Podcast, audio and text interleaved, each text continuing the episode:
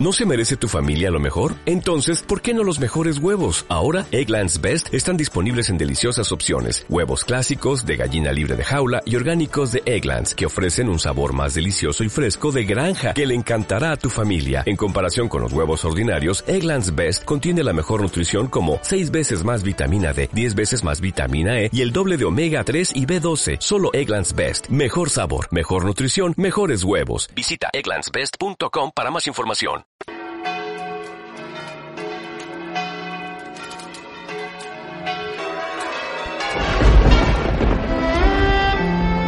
En aquel tiempo había una boda en Cana de Galilea y la madre de Jesús estaba allí.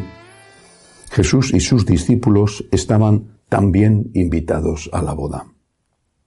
Faltó el vino y la madre de Jesús le dijo, no les queda vino. Jesús le contestó, Mujer, déjame, todavía no ha llegado mi hora. Su madre dijo a los sirvientes, Haced lo que él os diga.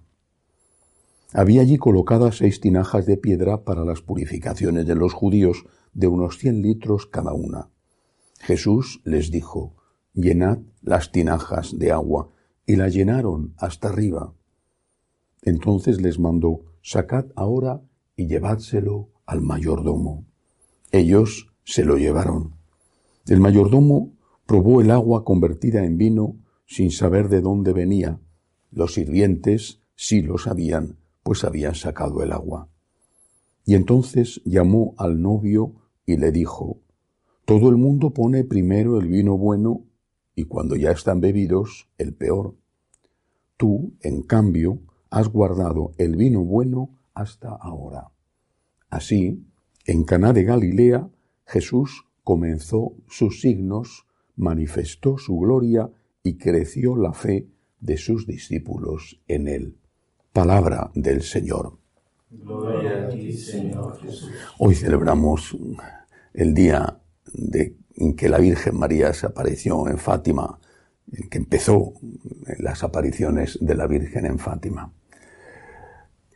La devoción a Fátima no ha sido una devoción muy popular entre ambientes eh, eclesiales progresistas o de izquierdas, porque eh, surge en un contexto, en un momento en que, por un lado, el comunismo estaba ya mostrando su carácter asesino, y por otro lado, porque habla de cosas que los sectores progresistas de la Iglesia no se quiere ni oír hablar. Habla del cielo, habla del infierno. Por lo tanto, eh, Fátima, al contrario que otras devociones marianas, aunque en general el progresismo eclesiástico es bastante reacio a la devoción a la Virgen, pero Fátima en especial ha sido siempre mal vista por esos sectores eh, progresistas, izquierdistas, semicomunistas, en fin, como queramos llamarlos, dentro de la Iglesia Católica. Pero fue una aparición real, con una importancia extraordinaria. Una vez más, la Virgen María, como en otras apariciones, enviada por su Hijo para decirnos algo a los hermanos de su Hijo, a nosotros los hombres, a sus hijos, a nosotros los hombres, una vez más la Virgen María nos trajo un mensaje que es necesario escuchar. Es verdad, con todas las apariciones marianas sucede lo mismo, que no se trata de una verdad de fe, que no es un dogma de fe, creer en lo que la Virgen le dijo a los tres pastores eh, allí en, en Fátima. Es cierto, alguien puede negar eh, incluso la existencia de la aparición y no está cometiendo una herejía. Pero en todo caso es un error. ¿Qué enseñanza nos dejó la Virgen? ¿Para qué vino a Fátima? Mm, habría que hacer un examen detallado de cuál era la situación de Europa, del mundo, de Portugal en particular. Pero mm, al margen de eso, que nos llevaría mucho tiempo, yo creo que hay dos cosas, por lo menos, que son importantes para cualquier momento. Primera, el infierno existe. El infierno existe. La descripción que hacen los niños de lo que la Virgen les cuenta, lo que, lo que les permite ver del infierno, es terrorífica. No es que la mamá le dice al niño una historia falsa para meterle miedo y que se coma la verdura que no se quiere comer o que se vaya a la cama por la noche o que estudie. No es un que viene el coco. La Virgen María nos, no nos está engañando con cuentos y con fábulas. La Virgen María, como cualquier mamá, que educa a su hijo para hacer frente a las cosas de la vida, lo bueno y lo malo, nos está diciendo la verdad. El infierno existe. Tomarse esto como una broma o como un cuento de viejas, como eh, una historieta de épocas mm, superadas ya porque eran épocas de oscuridad eh, que no tienen nada que enseñarnos a nosotros, los inteligentísimos hombres de hoy, es un gravísimo error. El infierno existe, de verdad, el infierno existe. Nuestra religión no es la religión del miedo. Nosotros creemos en el amor de Dios, pero cometeríamos un error enorme y además estaríamos yendo en contra de las enseñanzas de nuestro Señor Jesucristo, no sólo de lo que la Virgen nos enseñó en Fátima, sino de las enseñanzas de Jesús que repetidamente habló del infierno. Si nosotros dejáramos de creer en Él, cometeríamos un error enorme. El infierno existe. Algunos creen, muchos creen que porque, porque dicen que no existe, ya no existe. Es como lo que cuentan de los avestruces. Yo nunca he visto un avestruz corriendo delante de un león, no lo sé. Pero dicen que cuando hay un peligro meten la cabeza en un agujero en el suelo. No sé si eso es verdad o es una leyenda. Pero algunos se comportan así. No existe.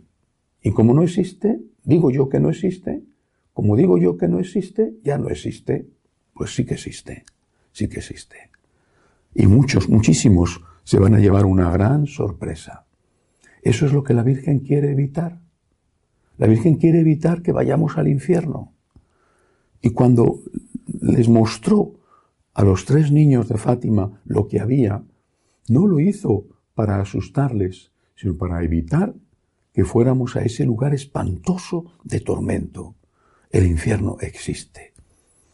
Además, y sobre todo, existe el cielo. Si existe el infierno, si existe el demonio. Porque si existe el infierno es que existe el demonio. Si existe el demonio, existe Dios, existe el cielo. Y por lo tanto, el mensaje definitivo de Fátima es un mensaje de esperanza. Al final, dice la Virgen, mi corazón inmaculado triunfará. Este es el mensaje definitivo. Tenéis problemas, tenéis miedo, os atacan, os acosan, os persiguen. Al final, mi corazón inmaculado triunfará. En cualquier circunstancia, pienso en las personas que se encuentran bajo dictaduras comunistas hoy en día, en Cuba, en Venezuela, en China, mm, también en otros sitios. Al final mi corazón inmaculado triunfará. Aquello parecía imposible, aquello que el comunismo cayera en Europa era algo que no se podía ni imaginar y cayó el muro de Berlín. Al final mi corazón inmaculado triunfará. Pero no solamente eso, también tenemos que recordar aquel tercer secreto que habla de, según reveló la Iglesia en el año 2000, que habla de la persecución a la jerarquía de la Iglesia y de cómo aquel hombre vestido de blanco caía herido. San Juan Pablo II atribuyó esa profecía a él mismo. Eh, está por ver si, si eh, era cierta o no su interpretación, pero no es casualidad que fuera un 13 de mayo, día de Fátima, cuando tuvo lugar el atentado contra Juan Pablo II en la plaza de San Pedro, no fue casualidad que un profesional, un asesino a sueldo, disparando casi a bocajarro contra el Papa, a una distancia en que era imposible que fallara, aquella bala se desviara unos milímetros porque se interpuso el dedo del propio pontífice en el camino y eso impidió que ataladrara, que atravesara su corazón. Ese dedo del Papa fue el dedo de Dios y el dedo de la Virgen. No es casualidad.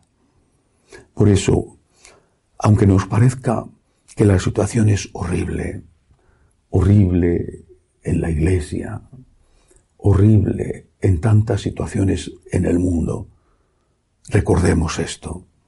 Al final mi corazón inmaculado triunfará. Nosotros creemos en el infierno, así lo enseña la iglesia.